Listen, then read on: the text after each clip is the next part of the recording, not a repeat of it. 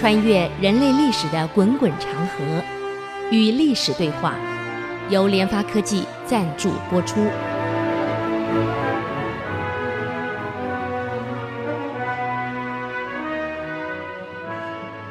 这里是 IC 之音竹科广播 FM 九七点五，您所收听的节目是《与历史对话》，我是刘灿良。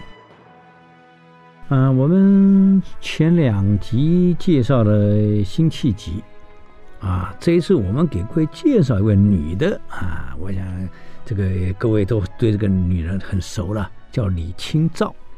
我们这个名字如雷贯耳。哎呀，从小我初一开始就，这老师就一直在介绍李清照，李清照啊，那个寻寻觅觅，冷冷清清，凄凄惨惨戚戚，从初一就会背了。嗯，我想很多人也也也欣赏过这一这一这一首词啊。很，但李清照的前半段是过得很好，后半段是过得蛮艰辛的，一直到老死。哎呀，可怜啊。嗯。那么李清照，我们先了解一下她。这个中国历史上啊，这个诗词写得好的有三个姓李的，第一个是李白，第二个呢是李煜、李后主，第三个是李清照。史学上呢称为诗词名家三李啊，这三个李。那么李清照呢，自己给自己取了个号，叫做易安居士啊，易是易经的易，安是平安的安，易安居士。李清照是山东济南人，哎，那么出生在当时是北宋啊，所以山东还在北宋，在宋朝的版图里面还算很好的。那么出生这个书香世家，所以一个人啊，从小一定有个好的环境去教育他，去熏习他。啊，心理学讲，一个人人格发展呢、健全，一定是遗传、学习、环境、教育辅导这几个是跑不掉的。好了，这位李清照呢，就长在一个环境很好的家庭里面。他的父亲叫李格非，曾经当过礼部侍郎，相当于现在的教育部的次长啊，次长也当过这个呃提点京东刑狱，相当于现在典狱长了啊。他是一个非常风雅的官员，文章写得很好，诗词也写得很好。李格非啊。跟当时的文学大家苏东坡，哎，好朋友，啊，是属于旧党，因为到了明成宗的新旧党争啊，我们在诶好几集以前讲过啊，这个苏东坡呢，就是因为这个党争可怜啊，被斗过来斗过去，老是丢官啊。这个李格非属旧党，所以跟苏东坡关系很好，彼此非常赏识对方的文采，都很好。那么李格非文采好。一定有条件嘛，人不是天生我就文章写得很好，当然有这种人了，嗯，但是用功还是很重要。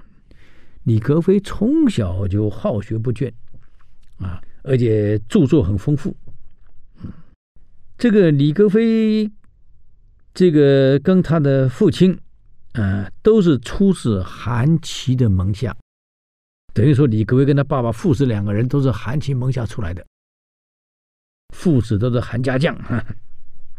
所以不但文采好，哎，武也练得不错，都是文武全才。这些人，但是韩琦当在当时当宰相的时候，当将军的时候，名重一时。他跟范仲淹两个人，这两个人也是文武全才。他范仲淹当时这个母亲改嫁山东去的时候，也读书也练武，那不练武不行啊。他是这个这个，他们考虑到以后出世的安全啊，叫做出将入相。所以古代读书人不是不一定是纯读书呀，出将入相，啊，说文武都练，所以当时称为韩范。所以有一首歌谣，以前我就讲过了，各位可能有印象啊。这个军中有一韩，西贼闻之心胆寒；军中有一范，西贼闻之惊破胆。啊，就讲这两个人。那么这个李格非跟他父亲原来都跟过韩琦啊，在韩琦门下这个这个发展过，嗯。那么父亲有这么优良的传统，那你想想看，门风又好，从小反正跟着父亲这个环境，每天都在读书、看书啊，写书法。那么除了父亲好以外，那妈妈也行。所以我告诉各位，父母都行啊，这子女都会调教的很好啊。李清照的母亲也非等闲之辈啊，她是当时状元王拱辰的孙女儿，那么出自名门，所以王拱辰是状元郎，当然也是也也是官宦之家，读书香门第。那么李清照长这样这样的家庭里面，从小祖父父亲就带着她读书。所以写了一首非常好的文章啊，才女啊，不但文章写得好，女人该做的女工她全会做啊，所以也是一个了不得的一个一个一个女学者。那么在这样的优良的环境中，每天诗词书啊，还有书法画画，在这样的环境中熏陶中，这样来长大。所以李清照从小这样环境中熏习的结果呀，那不得了啊！才华很早就显露出来了。嗯，你想他在十一岁的时候啊，初试提升，开始写文、写诗词、写文章。那么当时文坛的领袖叫做曹补啊，这曹补这个人志志很高啊，狂妄啊。当时文坛的人，只要来一个被他夸两句，那表示你真的有东西、有内涵了，不是虚假的。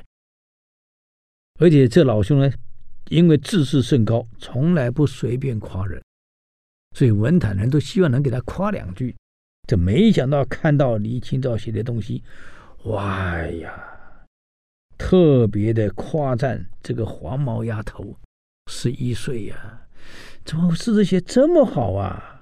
嗯，才十一岁，已经压过当时多少读书人了，写的诗词的文章。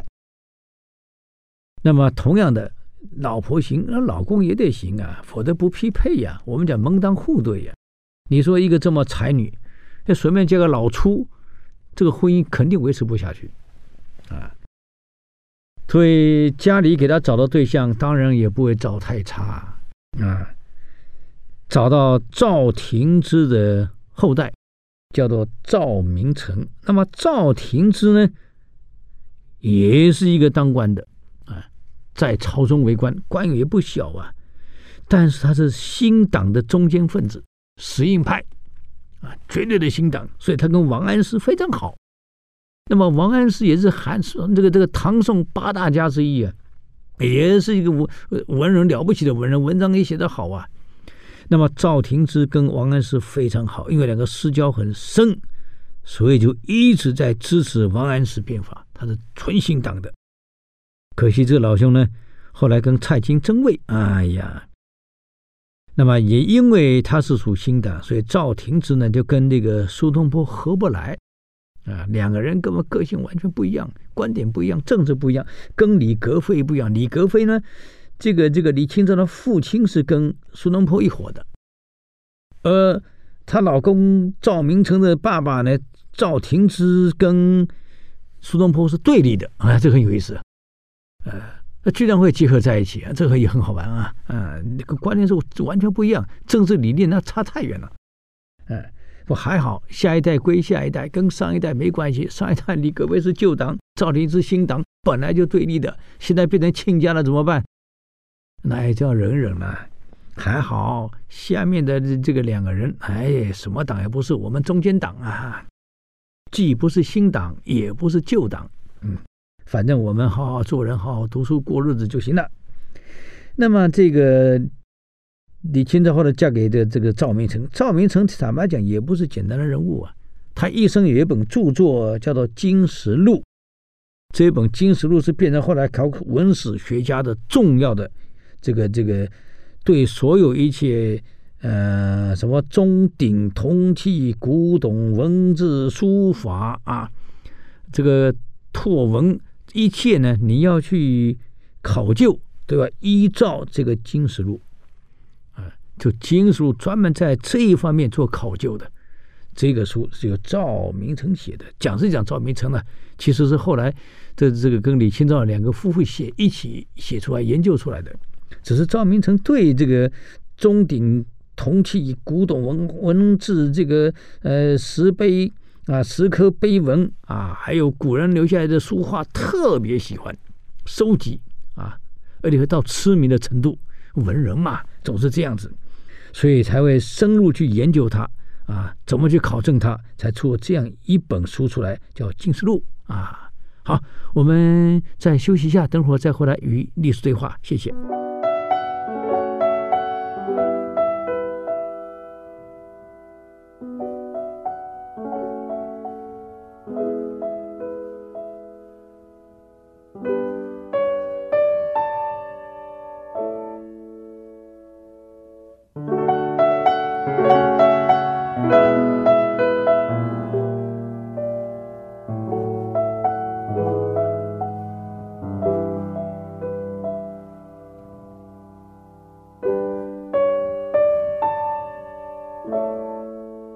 欢迎回来与历史对话，我是刘灿良。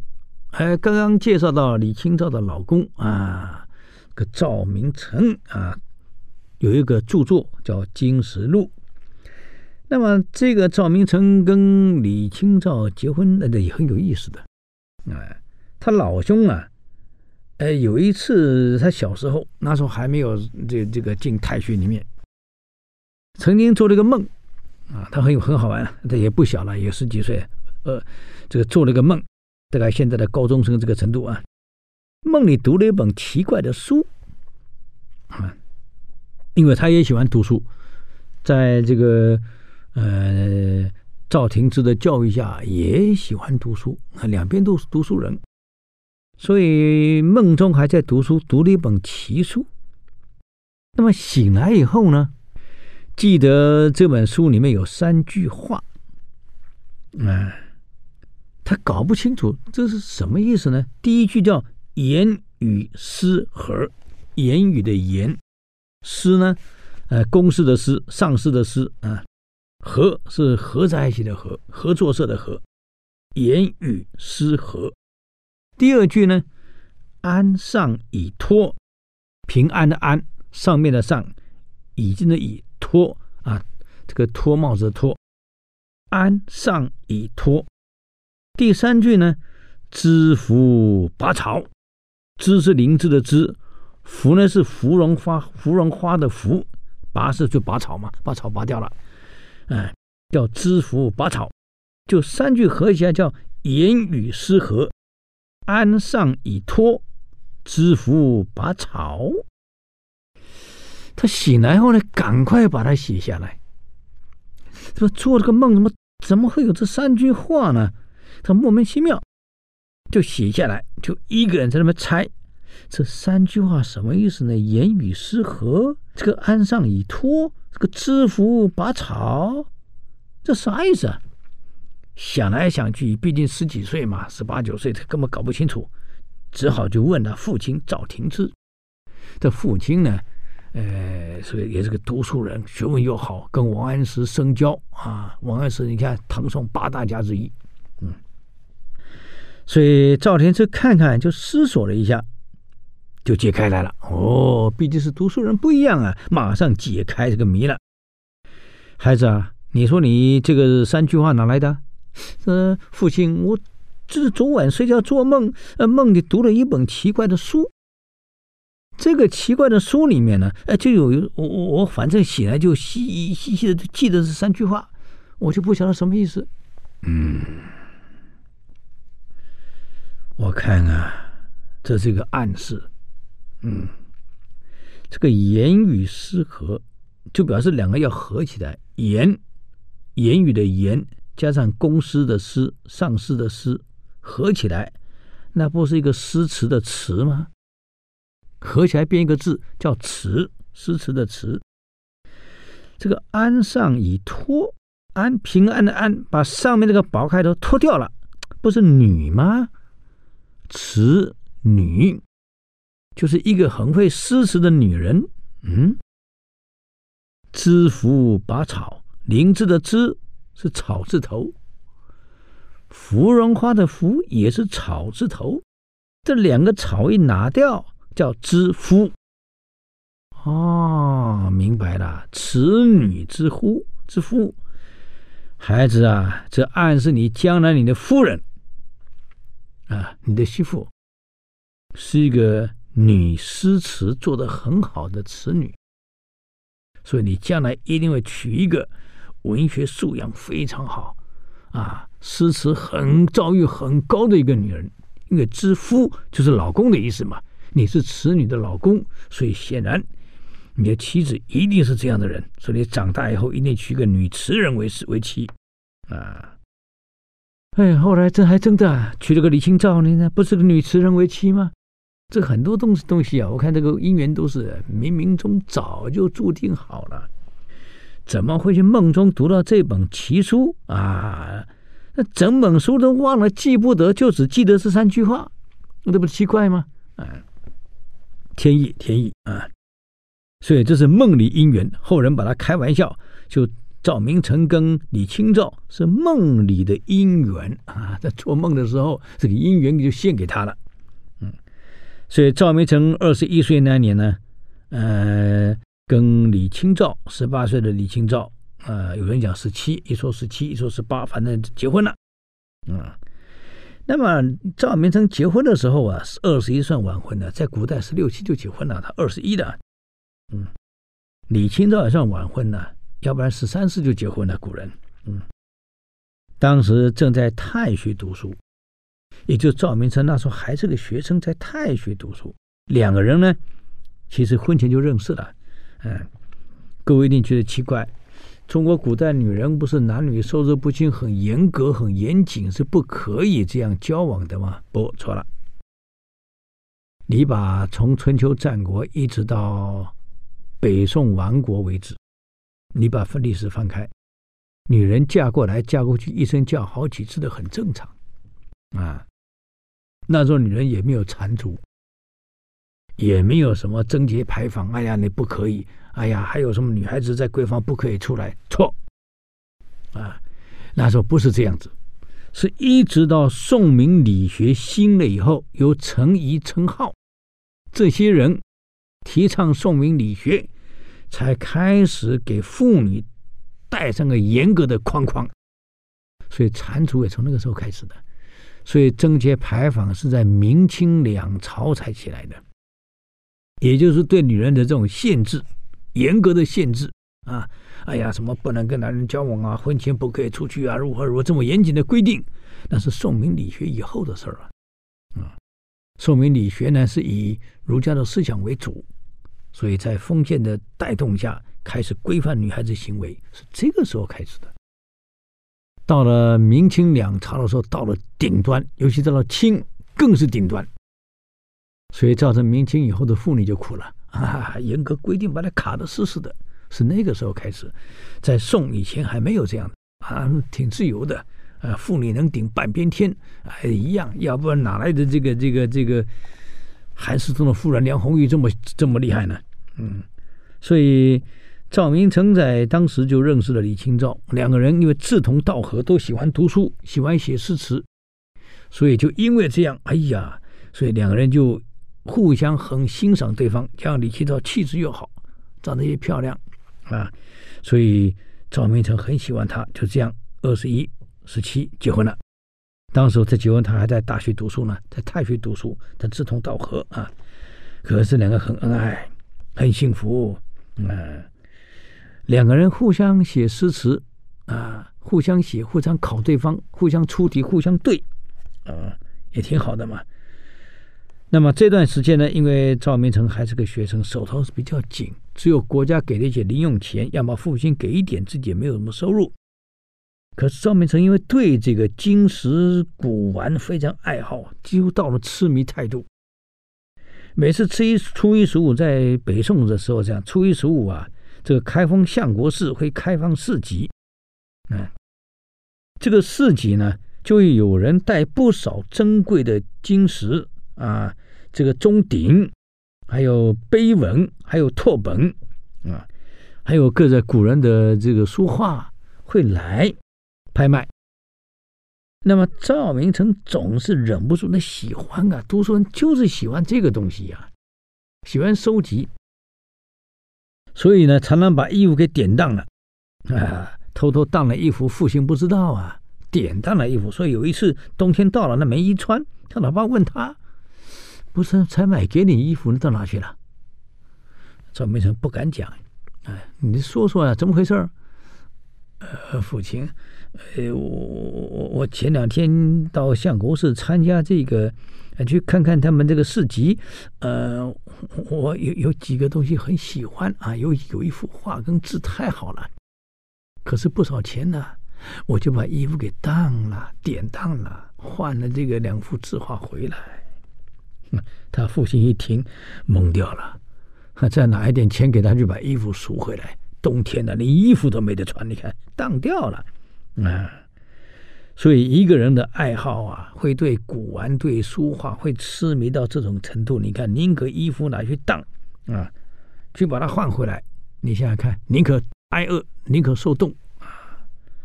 好，我们再休息一下，等会儿再回来与历史对话。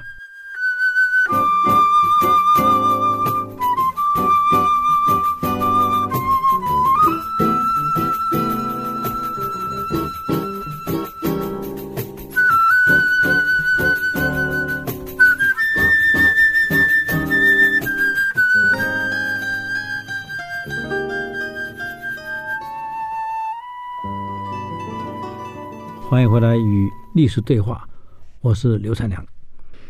那么刚刚讲到，为了这个字画，把衣服给典当了。你看，这个勤俭的不得了啊，能够把钱省下来买各种这个这个呃考古类的东西啊，真是了不起啊！读书人就是喜欢这个，没办法。嗯，那么他们结婚后的第二年。你想嘛，赵梅琛的父亲赵廷之那是朝中重臣呢，就推荐儿子啊，在父亲的推荐之下，而在太学读书也读久了啊，所以第二年在父亲的推荐之下呢，出督为官，嗯，那么当官以后呢，有收入了，不是靠在太学读书啊，国家补贴的那一点点钱啊，父亲给的一点钱，不是了。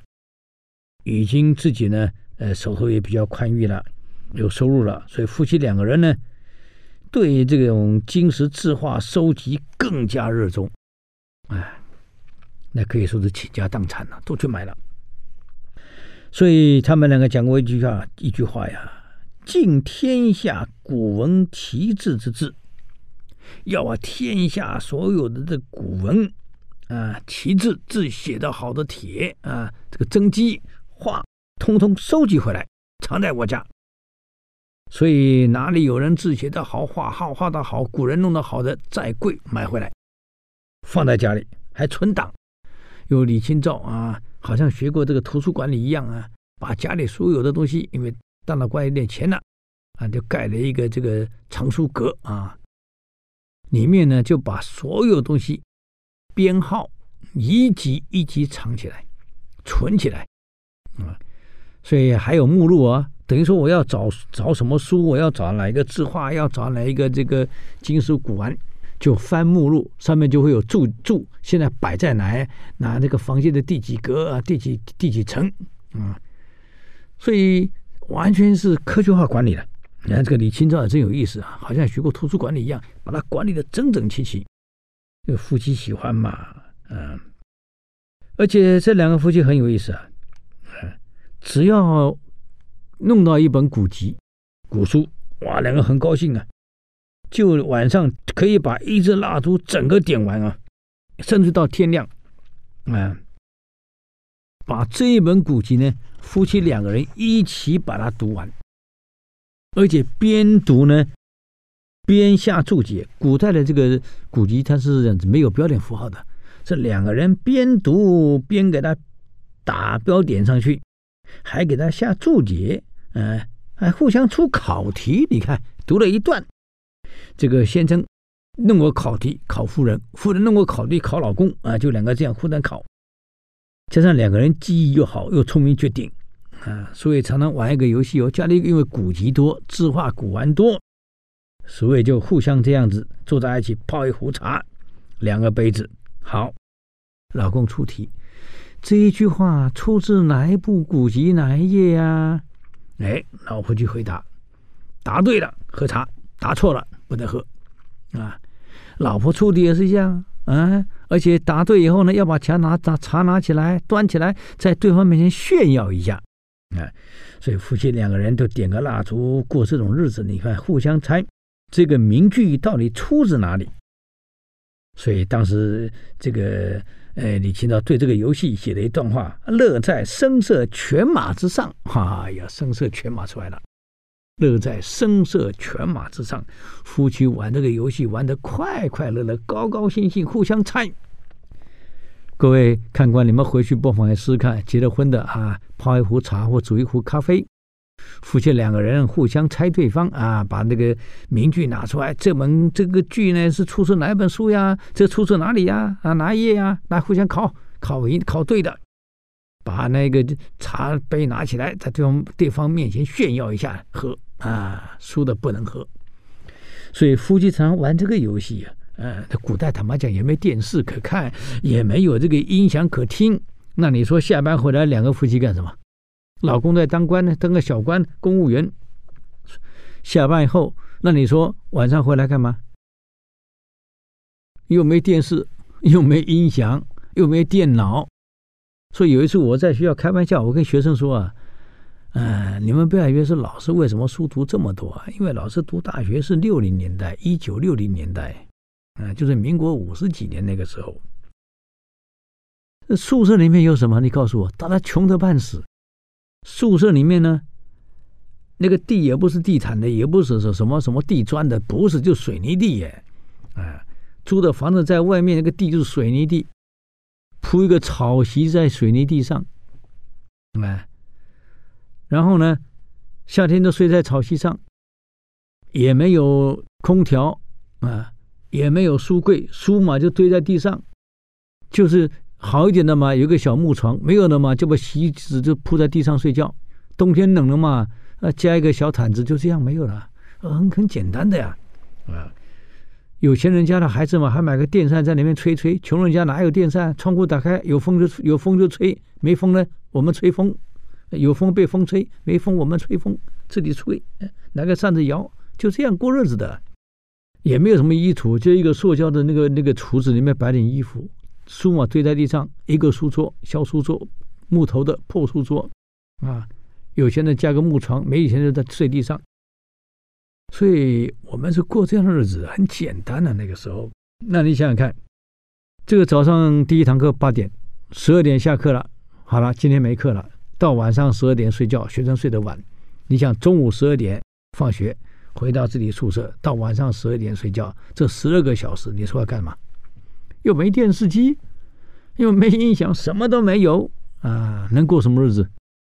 所以以前我们就是把别的系的书啊，别系的书拿来读，叫做消遣。唯一的消遣就看看书，别系的书也拿来读。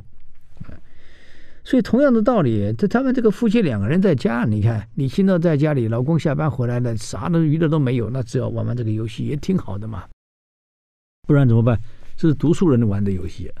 那家里要是做工的，或者这些这这个情况差一点的，可能就干农活去了啊。回来，呃，吃个饭就准备睡觉了。古代也没电灯，晚上天黑得早的话就睡得早，也只能这样子了。所以很简单啊。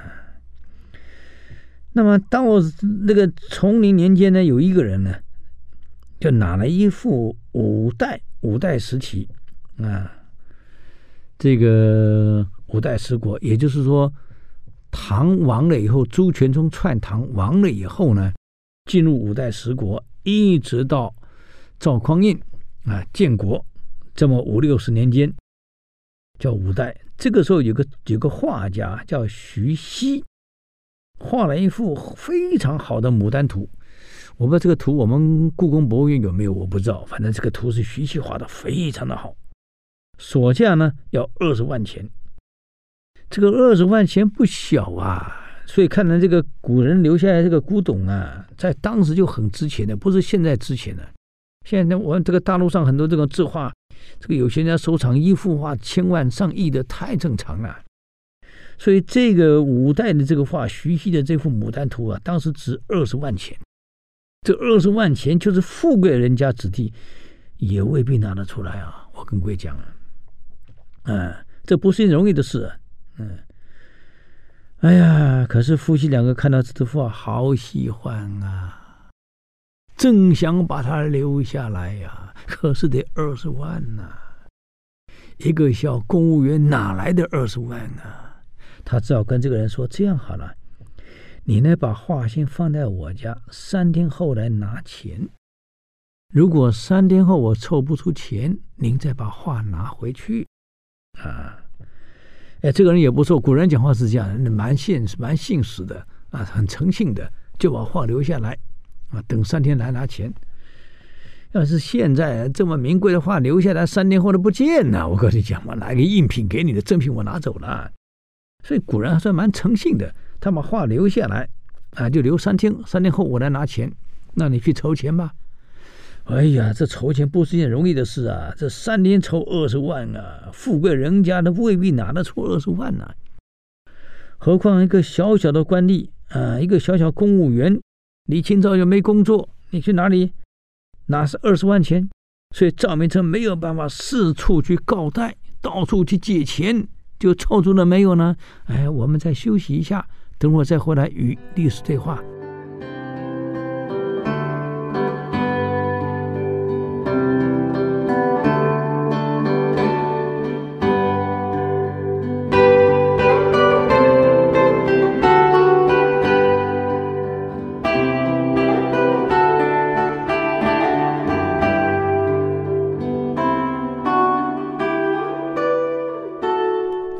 来与历史对话，我是刘灿良。那么刚刚讲到，为了这一幅画需要二十万钱，要命了，哪里去收啊？这个可怜的赵明诚啊，为了二十万到处借贷呀，啊，家里收藏的古玩呐不能典当，简单衣服能典当的通通拿去。可惜呀，可惜呀，三天到了。凑不出二十万啊！嗯，三天后只好眼睁睁的看着这个客人来了。对不起，三天期限到了，既然凑不出二十万钱，那画我只好拿走了啊！很抱歉。哎呀，赵明诚说很抱歉啊，我真的凑不出二十万啊！我这小官员啊，也没那么多的工资，我又不会腐败。我只每天只喜欢读书、做做画、写写字、做做诗词，这是我为了消遣。后来嘛，种种花、种种菜，我真的是没办法。很抱歉啊，三天呢，我凑不到二十万两钱啊，二十万钱，只好让你把画带走了。很抱歉，还跟人家一直道歉。读书人就这样客气，一直道歉，我凑不出二十万钱。这个人也很客气。哎呀，我知道啊，这二十万不是小数目啊。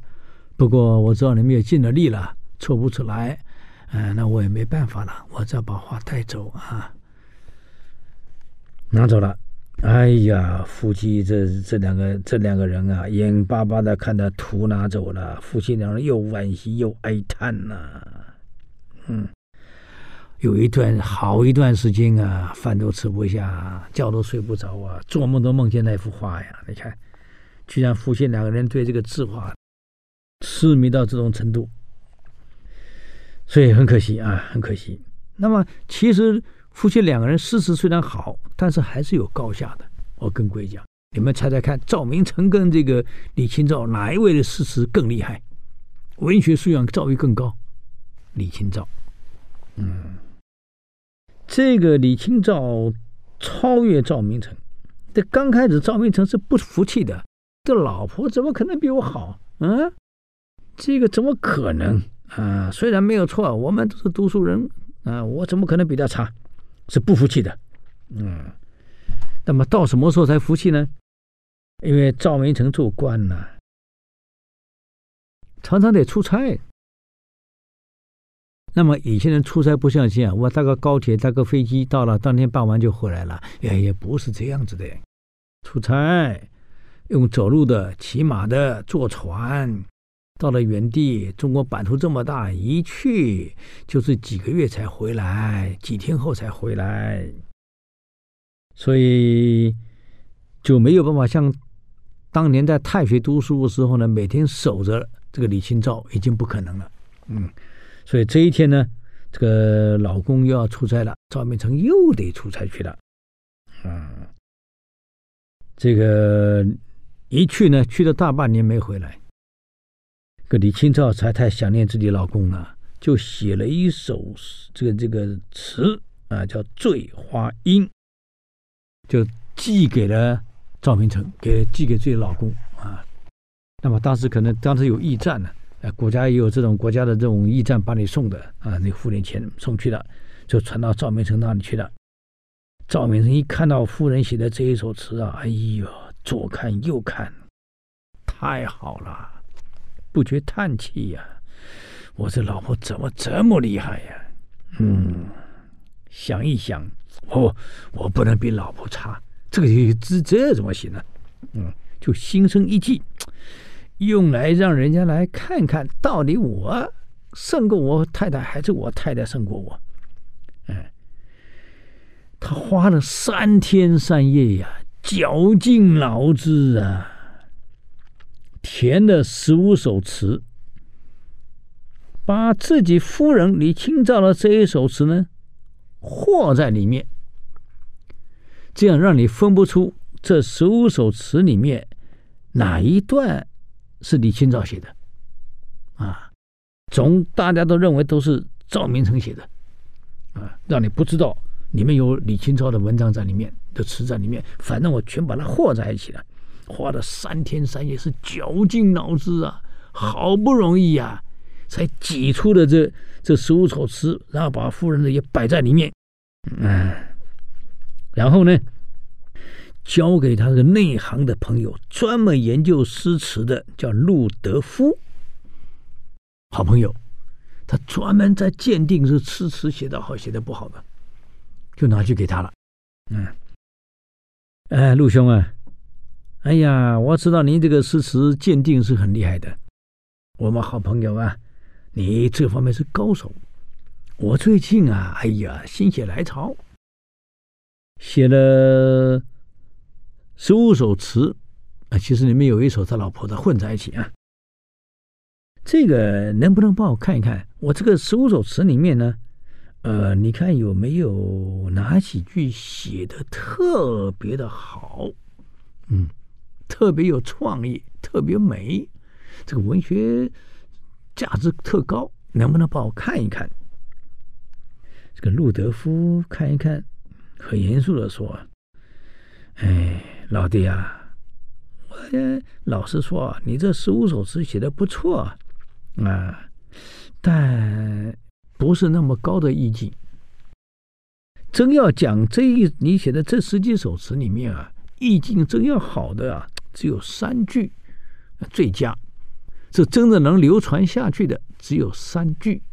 哦，哪三句呢？哎，这个赵明诚以为这三句一定是他写的，就没想到人家陆德夫看完后，这有三句写的特好。啊，莫道不销魂，帘卷西风，人比黄花瘦。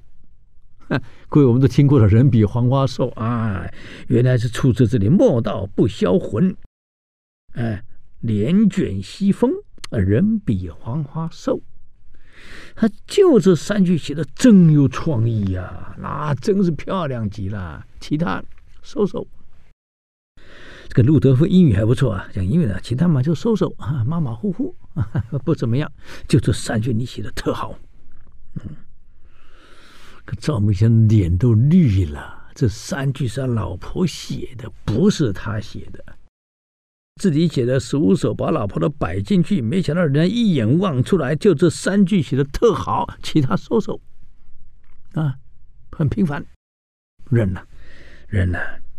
到这下子呢，赵明诚被他这么一讲啊，呆了。我看有半天讲不出话来，猛喝咖啡，一直喝，一口接一口，话讲不出来。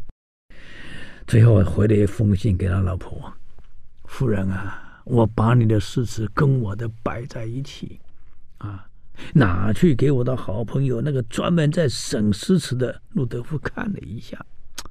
夫人啊，我很惭愧，本来我以为我的诗词跟你绝对是最差都一样，甚至于比你好，没想到人家一看，就那三句话，莫道不销魂啊！连卷西风人比黄花瘦，这三句写的特有创意，特别好。那是你写的呀，不是我的作品啊。这样看起来，老公甘拜下风啊，夫人啊，我真不如你啊。这上面的才华还是你行啊。这个给老公这一鼓励呀，老公也不嫉妒老婆的才华比他行啊。给老公这些鼓励，哪里清照以后更是以源源不绝的，哎呀，写下那流传千古的章词。可是女人真厉害，你看，老公都承认了，我真的不如你。以前还以为自己不见得比老婆差，到这下不得不服了。嗯，好了。那么一直到了政和七年一一一七年呢？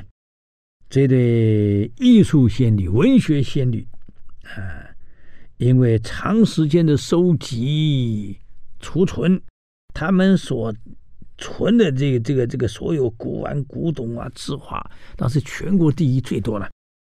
所以这个时候，他们也积的钱盖了个房子更大的，里面收集的更满、更丰富。而且夫妻两个人呢，潜心研究，共同出了一本。前面我们讲过的叫《金石录》，出版了，轰动一时。这个对所有这个这个金石古典字画的考证啊、考核，这个这个这个考古做了非常详细的记录，所以后来变得很有名的一本书了啊。可是好景不长啊，好景不长啊，国家政局有了变化了。那么有什么变化呢？哎，我们时间就到了啊，我们只好留着下一次再给各位好朋友做继续的报告啊。如果对我们的节目有任何建议，欢迎到 IC 之音网站留言。我们的网址是 www 点 ic 九七五点 com，与历史对话。我们下周再见，谢谢。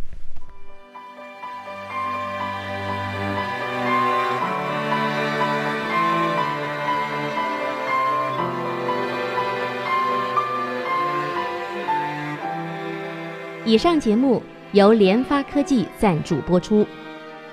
联发科技邀请您同游历史长河，发现感动，积累智慧，扩大格局，开创美好幸福人生。